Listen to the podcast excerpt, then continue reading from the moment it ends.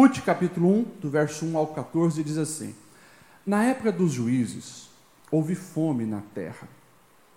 Um homem de Belém de Judá, com a mulher e os dois filhos, foi viver por algum tempo nas terras de Moabe. O homem chamava-se Elimeleque. Sua mulher, Noemi, seus dois filhos, Malom e Quilion, eram efrateus de Belém de Judá e chegaram a Moabe e lá ficaram. Morreu Elimeleque, marido de Noemi, e ela ficou sozinha com seus dois filhos. Eles se casaram com mulheres moabitas, uma chamada Orfa e a outra Ruth. Depois de terem morado lá por quase dez anos, morreram também Malom e Quilion. E Noemi ficou sozinha, sem os seus dois filhos, sem o seu marido. E quando Noemi soube em Moabe que o Senhor viera em auxílio do seu povo, dando-lhe alimento, decidiu voltar com as suas duas noras para a sua terra. Assim, ela, com as duas noras, partiu do lugar onde tinha morado. Enquanto voltavam para a terra de Judá, disse-lhes Noemi: Vão, retornem para a casa das suas mães, e que o Senhor seja leal com vocês, como vocês foram leais com os falecidos e comigo. O Senhor conceda que cada uma de vocês encontre segurança no lar de um outro marido. Então deu-lhes beijos de despedida, mas elas começaram a chorar alto e lhes disseram: Não, nós voltaremos com você para junto do seu povo. Disse, porém, Noemi: Voltem, minhas filhas, porque viriam comigo. Poderia eu ainda ter filhos que viessem a ser seus maridos? Voltem, minhas filhas, vão. Eu estou velha demais para ter um outro marido. E mesmo que eu pensasse que ainda há esperança para mim, ainda que eu me casasse essa noite e depois desse à luz filhos, iriam vocês esperar até que eles crescessem? Ficariam sem se casar à espera deles? De jeito nenhum, minhas filhas. Para mim é mais amargo do que para vocês, pois a mão do Senhor se voltou contra mim. Então, elas começaram a chorar alto de novo, e depois Orfa deu um beijo, se despediu da sua sogra, mas a Ruth ficou com ela. Amém? Até aqui. Uh, esse ano nós iniciamos, e eu sei que tem sido ministrado aqui nesse púlpito, palavras a respeito do novo, né? Essa é a temática, abra espaço para o novo e que nós possamos já aproveitar que estamos no início desse ano, ano novo, e abrir sim o nosso coração, a nossa espiritualidade, a nossa vida para o novo. Eu creio que Deus sempre tem algo novo para derramar sobre a nossa vida. Você crê nisso? Amém? Jesus, ele, nas suas ilustrações, ele tem uma fala muito interessante quando ele quer que os próprios discípulos e aqueles que estão ouvindo entendam a necessidade de receber algo novo.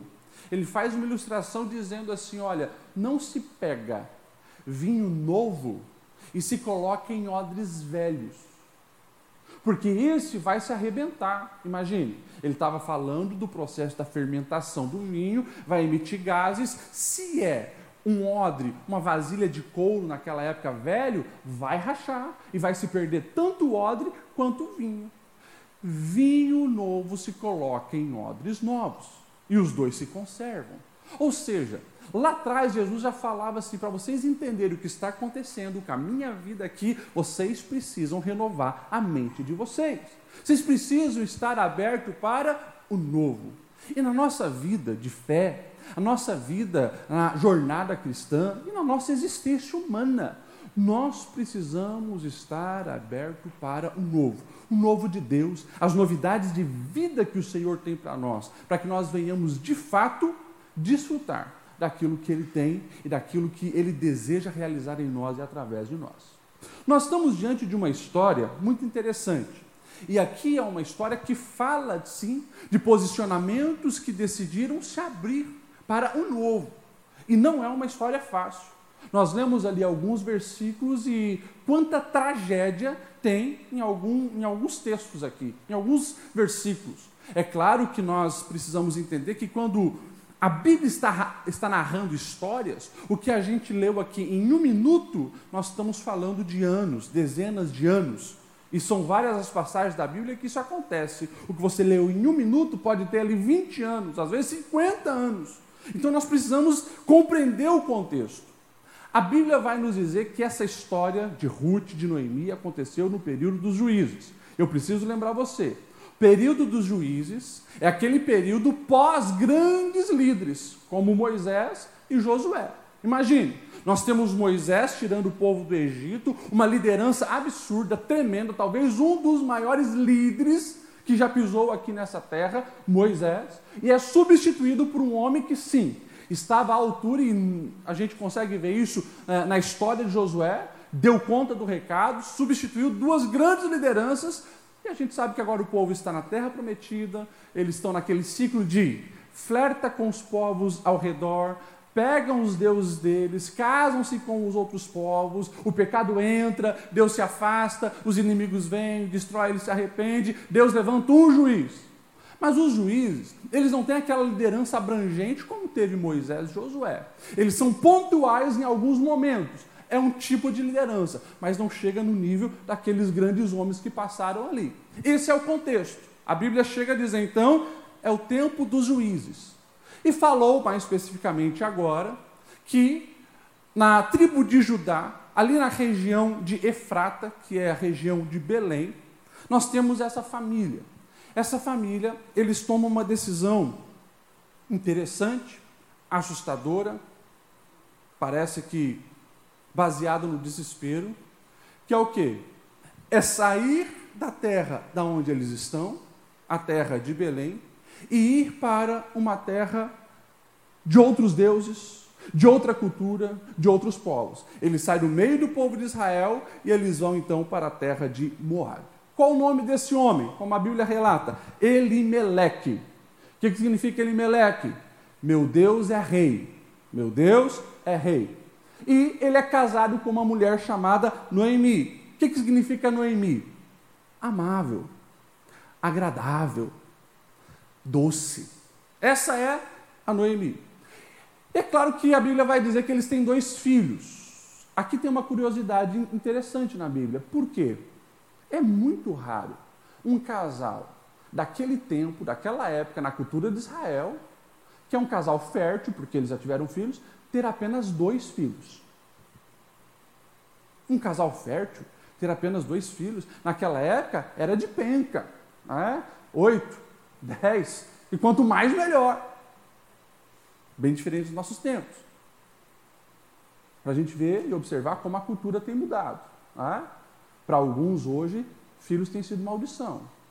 Tanto que, assustadoramente, a gente vê cada vez mais o aborto ganhando espaço. Né? Infelizmente, na nossa nação, isso já está cada vez mais é, acontecendo, é uma grande realidade.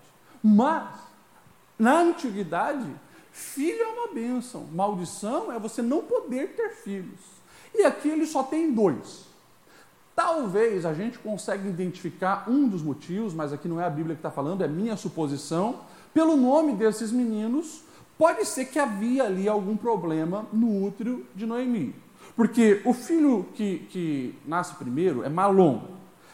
Malom, ele traz uma interpretação, pelo nome radical né, é, no hebraico, de fraco, doente, enfermo, e a gente sabe que naquela cultura o nome está relacionado ao que a pessoa era, ou como nasceu, ou o que os pais esperavam dela, fraco, doente. Quilion também traz essa conotação de definhar, como assim algo que vai mirrando e, e algo meio triste assim. Nomes estranhos para se dar para os filhos, mas talvez já numa lembrança daquele momento e, né, é, pelo menos às vezes que eu fui em Israel, quando eu, eu questiono, principalmente os líderes, né, que falam hebraico e tal, era mais, eles pelo menos me falaram assim, é como a mãe e o pai estivessem se lembrando que por mais que os filhos nasceram doente, fraco, né, meio mirrados assim, eram milagres. Daí a gente começa a, a, supor e entender por que ficou então só nesses dois. Mas enfim, os meninos cresceram, pelo que a gente vê, não tiveram problemas de saúde e quando chega num período de extrema fome na terra de Efrata, na terra de Belém, eles tomam essa decisão, eles vão para Moabe, que por que, que eu falei que era uma decisão estranha?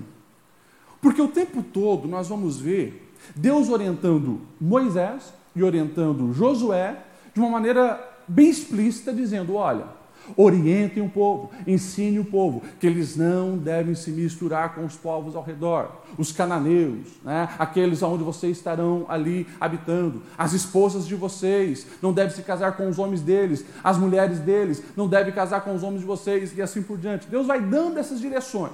E por mais que os moabitas não aparecem naquela lista que Deus explicitamente proíbe que o povo de Israel deveria se casar, a gente sabe que os os moabitas, eles não são um povo que serve a Deus, são politeístas, eles têm também uma divindade muito forte, que é o Deus Camus.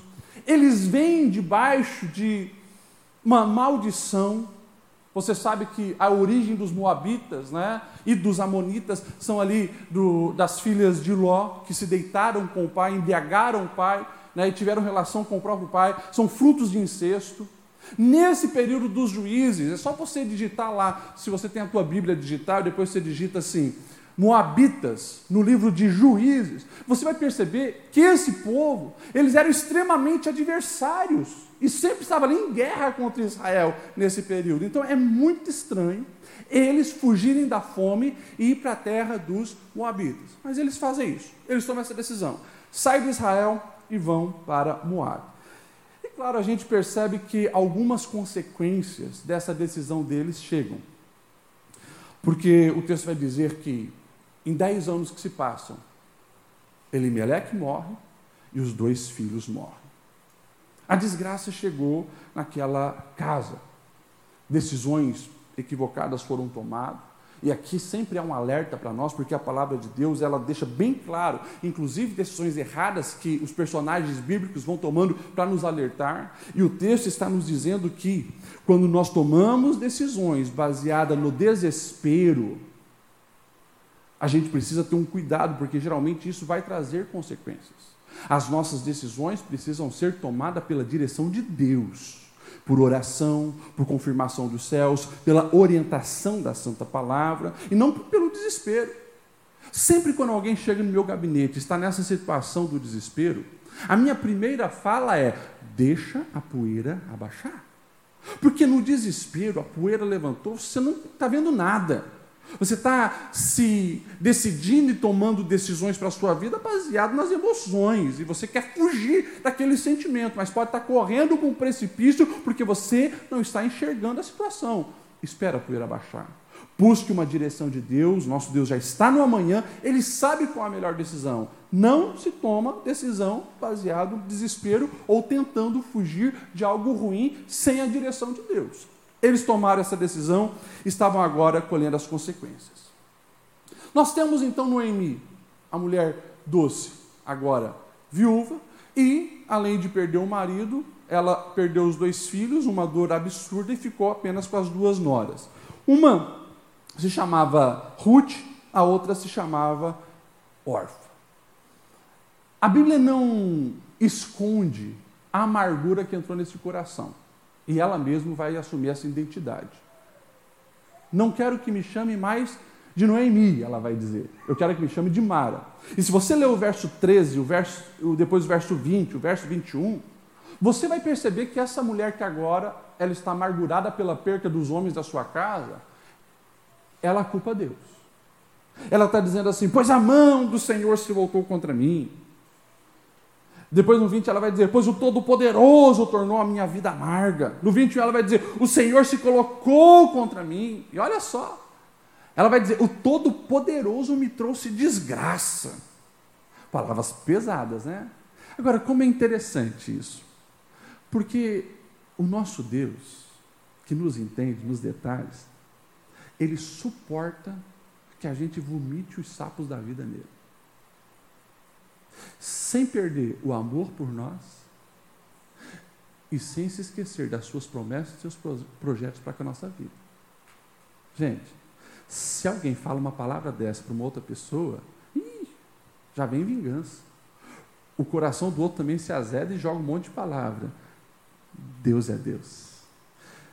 Deus nos aguenta. Porque a gente é ruimzinho também, mas Deus nos aguenta. Você pode falar isso para quem está do seu lado? Fala assim, oh, você é ruizinho. De vez em quando ninguém te suporta, mas Deus te aguenta, viu? Deus te suporta. Às vezes nos casamentos eu, eu falo isso, os noivos ficam regalados, né? Mas é verdade. Nos casamentos eu olho para o noivo e digo, olha, vai ter dia que essa mulher toda bonita que você está vendo aqui, não vai estar tá assim não. O comportamento dela vai ser tão assustador você vai se questionar: quem é essa que você se casou? Falo para ela: vai ter dia que o teu marido não merece ser amado por você. Não, não é? É verdade. Mas é por isso que casamento não é contrato, casamento é aliança. Aliança é o que Deus tem conosco. Até nos dias que a gente está azedo, ó, você assumiu uma aliança comigo. É uma aliança incondicional. Me aguenta aí. E Deus é aquele que nos aguenta. Mas nós precisamos, de fato, olhar para o comportamento humano, porque isso aqui se repete muito, né? Nas decepções da vida, a gente tende a agir dessa forma. A gente tende a procurar um culpado, que nesse caso ela culpou Deus. Ela tende a se fechar para o novo e aceitar a derrota. Presta atenção nisso. Porque quando a vida dói, a adversidade chega, a dor assola o nosso coração. Cuidado, para você não se fechar para o novo e aceitar a derrota. E geralmente se busca o que? O isolamento. Porque daí ela viu, eu vou voltar para Belém. E as noras falaram, nós vamos juntos. Ela vira para as duas e diz, não, me deixa. Eu vou sozinho, vocês ficam aqui. É a procura pelo isolamento. Muito parecido com a gente nos dias das nossas frustrações. Agora, essas três atitudes são extremamente perigosas, porque de fato impede que o novo aconteça na nossa vida. Enfim, nós sabemos que ali a órfã, então, depois, ela no começo aceita, mas depois então ela ouve, ouve, os argumentos da sua sogra e ela diz: é verdade, acho que vou ficar por aqui mesmo, na casa do meu pai, vou ficar em Moab, vou ficar por aqui. Mas Ruth de uma maneira extremamente surpreendente, decide então seguir a sua sogra e viver uma nova história, um novo caminho. E a partir desse posicionamento de Ruth, a palavra de Deus está nos gritando algo aqui que a gente precisa entender. E aqui é a primeira lição que eu gostaria que você, você que anota, você que escreve, você que quer registrar isso no seu coração, entenda. O Deus que permitiu que uma adversidade chegasse até nós é o mesmo Deus que nos capacita a recomeçar. O Deus que permitiu, muitas vezes pelas nossas escolhas, que uma adversidade chegasse até nós. Ele é o mesmo Deus que vai encontrar meios e vai dar caminhos para que nós venhamos viver um recomeço. É por isso que em Deus sempre tem uma esperança. Em Deus sempre tem uma esperança. Até mesmo para um caso drástico como esse. Porque eu não estou falando de uma viúva de 2023, meus irmãos. Eu estou falando de viuvez de milhares de anos atrás. Mais de 3 mil anos atrás. Aonde mulher não tinha voz e vez na sociedade. Elas eram agora pobres elas não tinham um homem para defender, elas não tinham como tomar um posicionamento na vida e dizer: não, eu vou empreender, eu vou construir a minha empresa, ou eu vou deixar meu currículo. Não existe isso, naquele mundo não existe isso. Ainda mais num caso como esse, puxa vida, em 10 anos os três homens da família morrem. A interpretação coletiva provavelmente era: tem maldição sobre essas mulheres. Não tem outra explicação. E esse é o contexto delas. Só que sabe o que é lindo? E aqui eu fico encantado com a beleza dos detalhes, de como Deus fez chegar as histórias até nós. Porque dá, dá uma olhada no verso 6. Olha só o verso 6, o que ele vai dizer. Quando Noemi soube em Moabe que o Senhor vier em auxílio do seu povo, opa! Essa mulher da boca para fora, com o coração amargo, procurando um culpado, ela está dizendo assim: Deus me odeia, Deus se voltou contra mim, Deus tornou a minha vida amarga. Só que o texto está dizendo assim: quando ela ouve que Deus, aquele que aparentemente ela quer distância, mas que Deus começou a se mover lá em Belém, opa, ela diz: Eu já sei para onde eu devo ir. Por mais que aparentemente ela está bloqueada para o novo, ela sabe que quando ela fugiu de lá, ela tomou uma decisão baseada no desespero. Mas agora ela toma uma decisão certa, baseada em quê? Em Deus. Ela quer a presença de Deus. Por mais que a vida está amarga, o coração dela está indignado, ela não está entendendo nada. Ela sabe para onde deve correr, ela precisa correr para Deus. E que lição preciosa para nós. Porque muitas vezes a gente está assim. Muitas vezes a vida se torna difícil e amarga para a gente. Para onde você está correndo? Erro grande é quando a vida dói e a gente quer fugir de Deus. Não vou mais na igreja, não vou mais ler a Bíblia, não vou mais orar. Não. Corre para Deus, porque lá é onde a restauração vai acontecer. E geralmente, Deus vai permitir que uma notícia chegue até você. Ela estava indo embora, mas a notícia chegou. Deus está fazendo alguma coisa lá. Opa, eu vou me, me mover, eu vou para lá.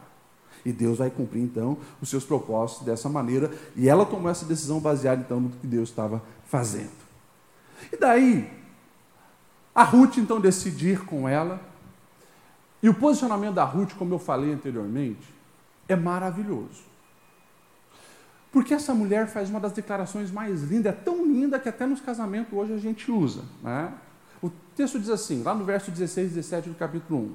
Ruth, porém, respondeu, quando a Noemi disse: Não, não tem como ter mais filho, fica aí e tal. Não insista comigo, disse Ruth. Não insista para que eu te deixe, porque eu quero te acompanhar. Aonde fores, irei. Onde ficares, ficarei.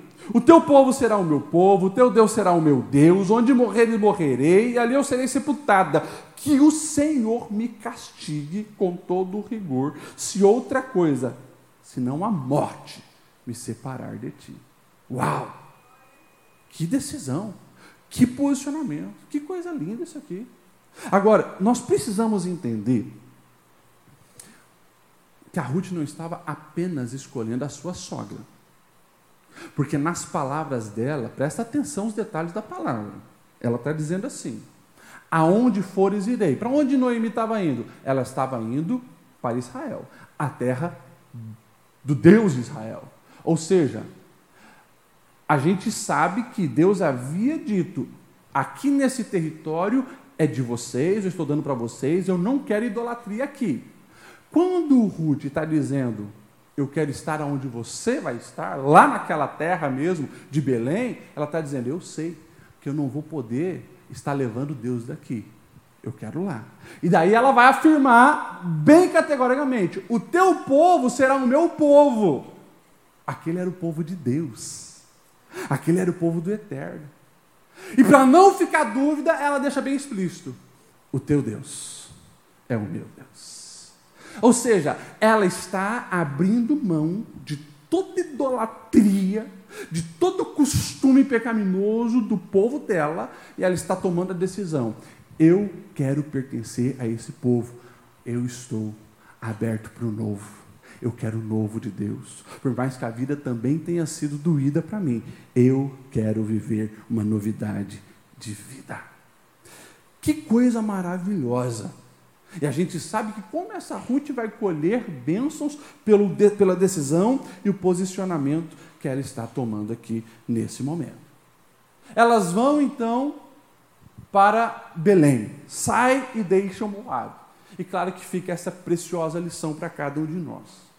A lição é: é impossível viver o novo se a gente não deixar o velho. Você já ouviu isso aqui? Talvez por três semanas seguidas eu estou reafirmando. Não se vive o novo sem deixar o velho.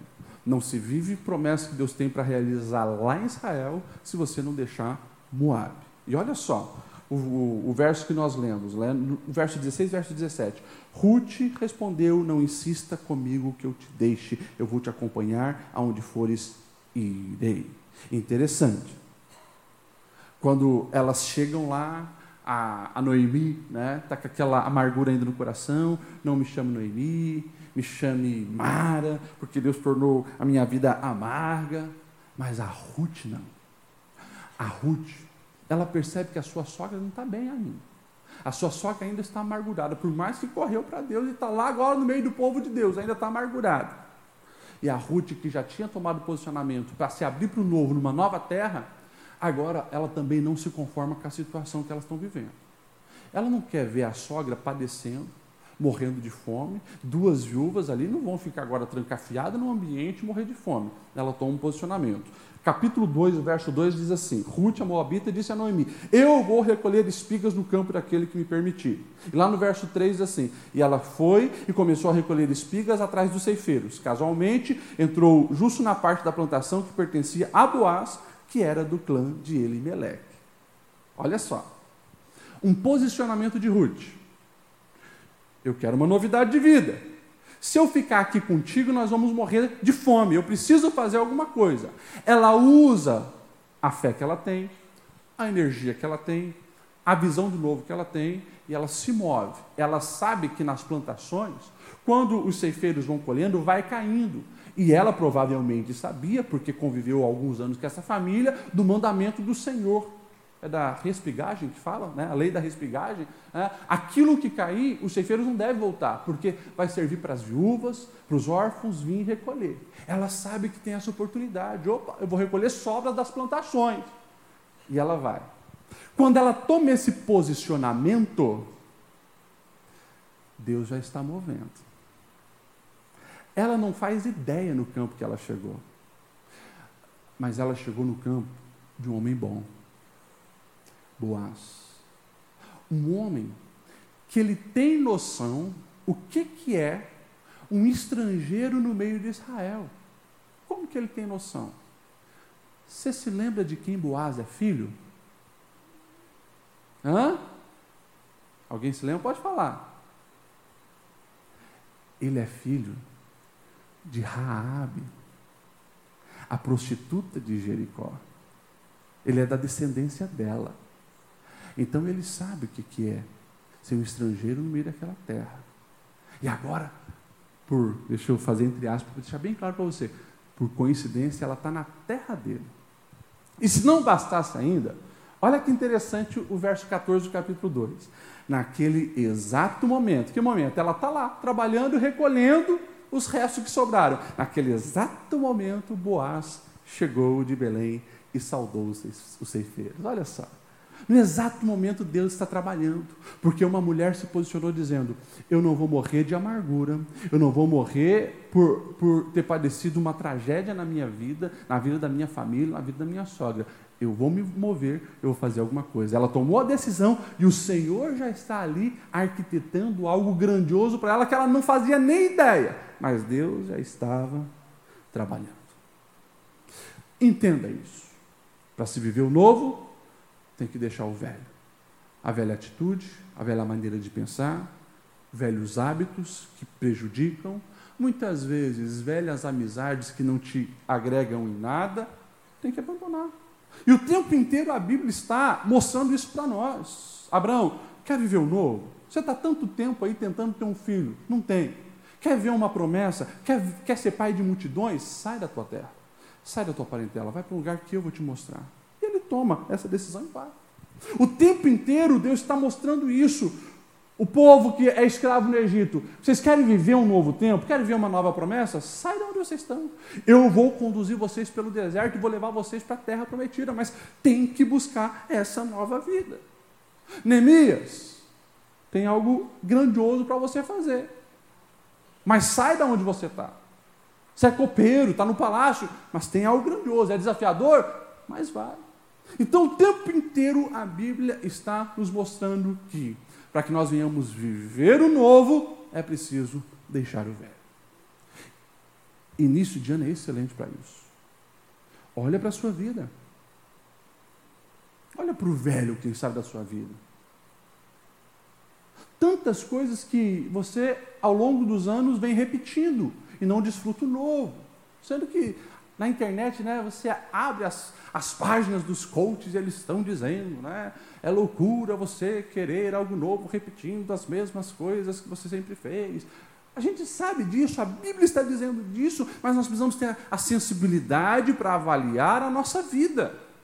Nós precisamos mudar comportamento, precisamos buscar a maneira que buscamos ao Senhor. Nós precisamos mudar como nós somos dentro de casa, como nós somos como pessoa, como nós somos na, na nossa empresa. Porque se eu desejo viver algo novo, algo grandioso, eu preciso ter um posicionamento de estar aberto para isso. E claro, é todos os dias, nos detalhes da minha vida, escolher o novo. Por isso que eu falei, olha as amizades, olha as influências, olha o teu comportamento no mundo virtual. Talvez você quer o novo, mas você só está repetindo os hábitos velhos. É três, quatro horas por dia de rede social. Você está preso em vícios digitais, preso no videogame, preso em ficar assistindo série e mais série e nunca acaba as séries. E você se tornou né, fã das séries coreanas, né? Como é que se fala? É do, como é que é? Quem, quem assiste a série coreana? Dorameiros, né? Os dorameiros que agora é moda, eu não sei. Mas dá uma avaliada como isso compromete muitas vezes a maneira que você gasta o teu tempo. Você fica preso nisso, vivendo a vida dos outros, quando Deus tem novidade de vida para você. E nós precisamos aprender a deixar o velho para viver o novo. A Ruth, ela tinha essa convicção. Ela tinha a convicção que ela precisava de uma mudança de vida. Ou seja, ela tinha a convicção: eu não quero mais servir aos deuses moabitas, eu quero sair disso. Eu quero o Deus de Israel. Eu quero o Deus do marido que eu conheci. Eu quero o Deus que a minha sogra me apresentou. Eu quero o Deus de Israel. Ela toma a decisão de trabalhar para sustentar a sua sogra e cuidar da sua sogra. E ela também toma um posicionamento dizendo: Eu não quero ficar nesse status, nesse status é, civil de viúva. Eu quero casar de novo. E a Bíblia vai dizer que então agora o romance desenrola. Lá no capítulo 3, você vai ver que a, aquela que se dizia amargurada, né? A Noemi vai dar um conselho para Ruth, dizendo: Minha filha, esse homem é bom. E o Boaz, ele é um dos resgatadores. Ele é quem pode te assumir. Então faz o seguinte: capricha no visual, bota aquele perfume cheirosinho e vai lá. Provavelmente nesse horário ele vai estar verificando as coisas lá da, da lavoura, deita lá nos pés dele. E quando ele falar contigo, você faz um pedido: estenda a sua capa sobre mim. Olha que romântica essa cantada, né? Ele entendeu. Ele entendeu. Mulheres, se vocês falarem isso para um homem, ele não vai entender nada. Não é louca, né? Estende a sua capa sobre mim. Naquele, naquele tempo, ele entendeu que ela estava querendo algo sério com ele. E de fato, ele foi atrás. Tinha um outro que era, digamos assim, é, aquele que tinha a primazia, um parente para resgatar ela, mas ele não quis, porque ele queria o terreno, mas não queria a viúva. E o, o Boaz, ele queria a viúva, estava nem para o terreno, mas ele né, usa o argumento, ó, oh, tem um terreno aí para ser negociado. E a gente sabe que as coisas vão acontecendo, mas tem um posicionamento. Um posicionamento da Ruth dizendo de uma maneira bem clara: eu quero mudar de status civil, eu não quero morrer como viúva. Eu creio que há algo ainda para mim. E ela aceita isso. E a Bíblia está aqui nos dando uma grande lição, que é mais uma lição que você precisa marcar, a terceira lição que eu estou dando para você. Se você não sabe quem você quer ser, você se tornará alguém que nunca quis ser. Eu vou repetir isso. Se você não sabe quem você quer ser, você acabará se tornando alguém que você não quer ser. É por isso que eu tenho que ter bem definido quem eu quero ser. Eu preciso estar aberto para as mudanças que Deus tem para a minha vida, baseado naquilo que Ele já colocou como alvo para a minha vida. Eu quero ser um homem de Deus, eu quero ser marido de uma só mulher, eu quero ser pai de filhos abençoados, eu quero ser um pastor por excelência, eu quero quero ser um escritor, eu quero ser um palestrante. Eu sei para a minha vida o que eu quero ser. Você, o que, que você quer ser? Estabeleça isso. Saiba quem você quer ser, porque escute bem: se você não buscar em Deus e não tomar um posicionamento diante da construção da sua identidade, o mundo, o tempo inteiro, vai estar definindo quem você é. E por isso, lá no fim, você acaba se tornando quem você nem queria ser. Porque você permitiu que o mundo te moldasse e não que aquilo que Deus te projetou e colocou dentro de você, você buscou. Então nós precisamos entender essa verdade. A Ruth, ela tinha essas convicções. E ela tomou esse posicionamento. Meus irmãos, precisamos avaliar a nossa vida. Se de fato nós estamos permitindo que o Espírito Santo nos construa, e se nós estamos buscando todos os dias isso e tomando esse posicionamento diante da vida.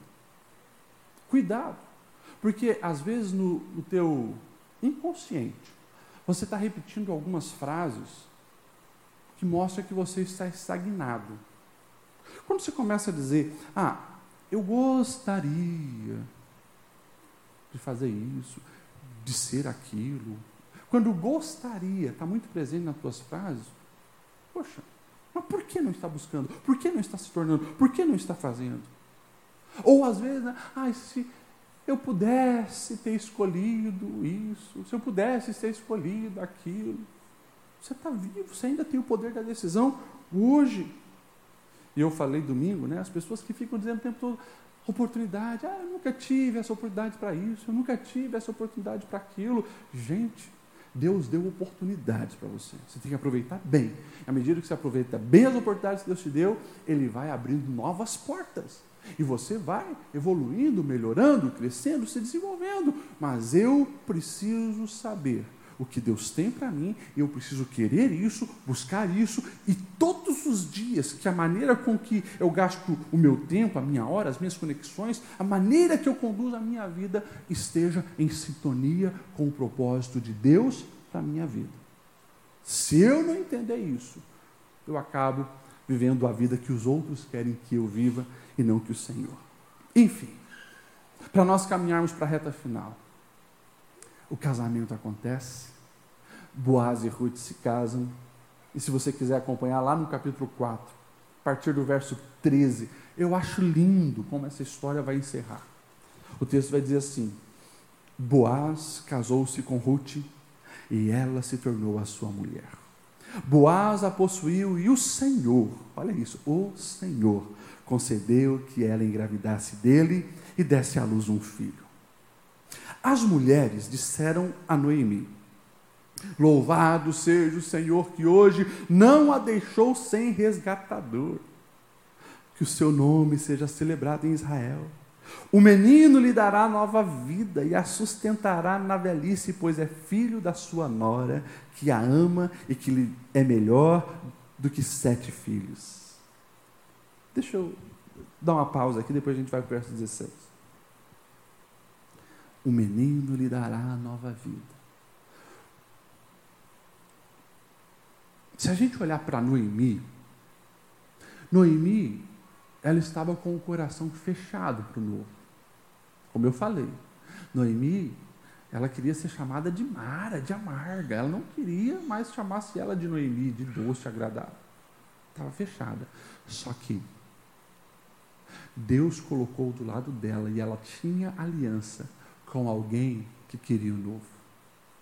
A Bíblia está aqui falando de uma maneira linda sobre o poder das alianças. Presta atenção nisso. Porque pode ser que às vezes a vida bate na gente de uma maneira que você perca as esperanças, mas se você tem aliança com alguém que está em sintonia com Deus, aberto para o novo, essa pessoa vai te influenciar e vai te tirar dessa situação caótica. Ruth queria o novo, influenciou e transformou totalmente a vida de Noemi. Verso 16 do capítulo 4: Noemi pôs o menino no colo e passou a cuidar dele. As mulheres da vizinhança celebraram o seu nome e disseram: Noemi tem um filho. E lhe deram o nome de Obed Obed, que foi o pai de Jessé, que foi pai de Davi. Que coisa maravilhosa. Deus agiu de uma maneira extraordinária e agora a Moabita entrou na genealogia do maior rei de Israel, que entrou na genealogia de Jesus. E se você pegar lá a descrição de Mateus e de Lucas, você vai ver o nome de algumas mulheres. E lá está quem? Lá está a ex-prostituta Raabe e lá está a moabita Ruth. Deus escrevendo a história, a promessa do Messias por linhas que a gente jamais imaginaria, mas porque alguém decidiu estar aberto para um novo. Quando eu olho para essa história, meus irmãos, meu coração se enche de alegria. Porque a gente vê a coragem dessa mulher chamada Ruth. Ou mulher corajosa. Ela teve coragem para lutar pelo futuro dela. Ela não permitiu que o passado definisse a história e o futuro dela. Ela tomou um posicionamento. Eu vou lutar. Eu tenho certeza. Quando ela toma essa decisão, eu vou sair no meio da minha parentela, eu vou abrir mão dos meus deuses, eu vou abrir mão da minha terra, eu vou contigo, porque eu quero o teu Deus, eu quero o seu povo. Eu tenho certeza, quando ela toma essa decisão de coragem, ela nunca imaginaria, nunca, que ela seria uma mulher da genealogia do Messias. Aquele que dividiria a história, aquele que é o ápice da história da humanidade. Nunca ela imaginaria. E preste atenção no que eu vou te falar aqui, agora. Nós não sabemos como é o amanhã. Eu e você não sabemos. Às vezes, o Senhor pode revelar para um, para outro, alguns detalhes do futuro. Mas isso é raro acontecer. Agora, o que eu sei é o seguinte: quando eu tenho um posicionamento de coragem, estou em sintonia com a vontade de Deus para a minha vida, as escolhas que eu tomo hoje vão trazer para mim alegrias no amanhã que eu não fazia ideia. É por isso que eu preciso estar atento nas decisões que eu estou tomando hoje. Se estão em sintonia com Deus, porque se estão em sintonia com Deus, eu sei que lá na frente vai dar certo. 19 anos atrás, 31 de janeiro de 2004, essa igreja ainda era um modelo antigo, tudo vermelho. Eu estava me casando aqui. 19 anos atrás. 31 de janeiro. Eu nunca imaginaria. Tem alguém aqui que estava naquele dia? Tem um mais velhinho aí, né, Jefferson? É. Eu nunca imaginaria que tantas bênçãos viriam sobre a minha vida. Eu nunca imaginaria um Kennedy com meu filho. Nunca imaginaria uma Exla. Eu nunca imaginaria que um dia eu seria vice-presidente dessa igreja, nunca imaginaria. Mas eu tomei uma decisão.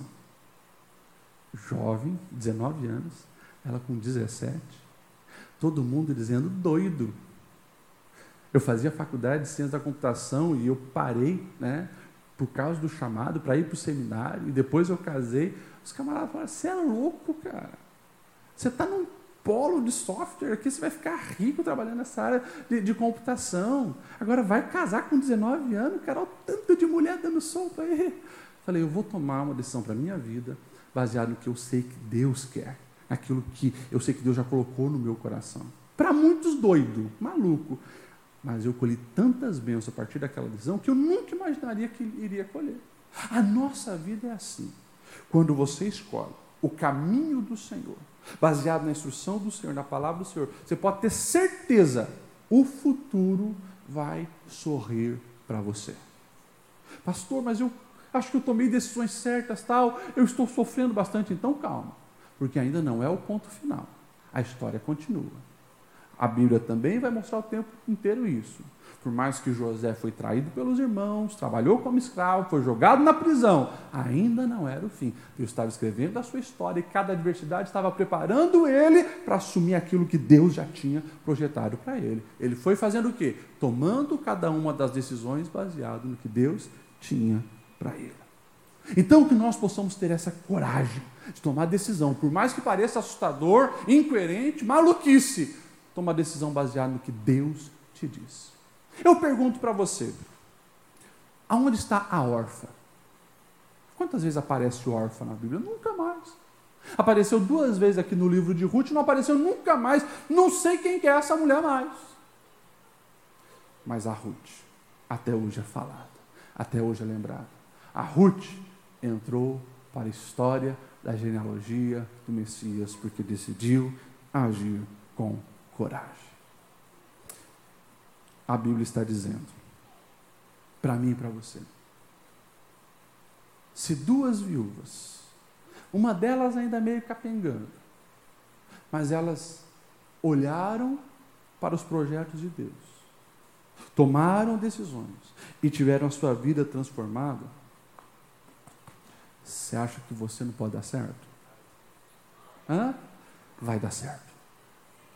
Mas esteja aberto para o novo de Deus. E Ele tem grandes coisas para fazer na sua vida.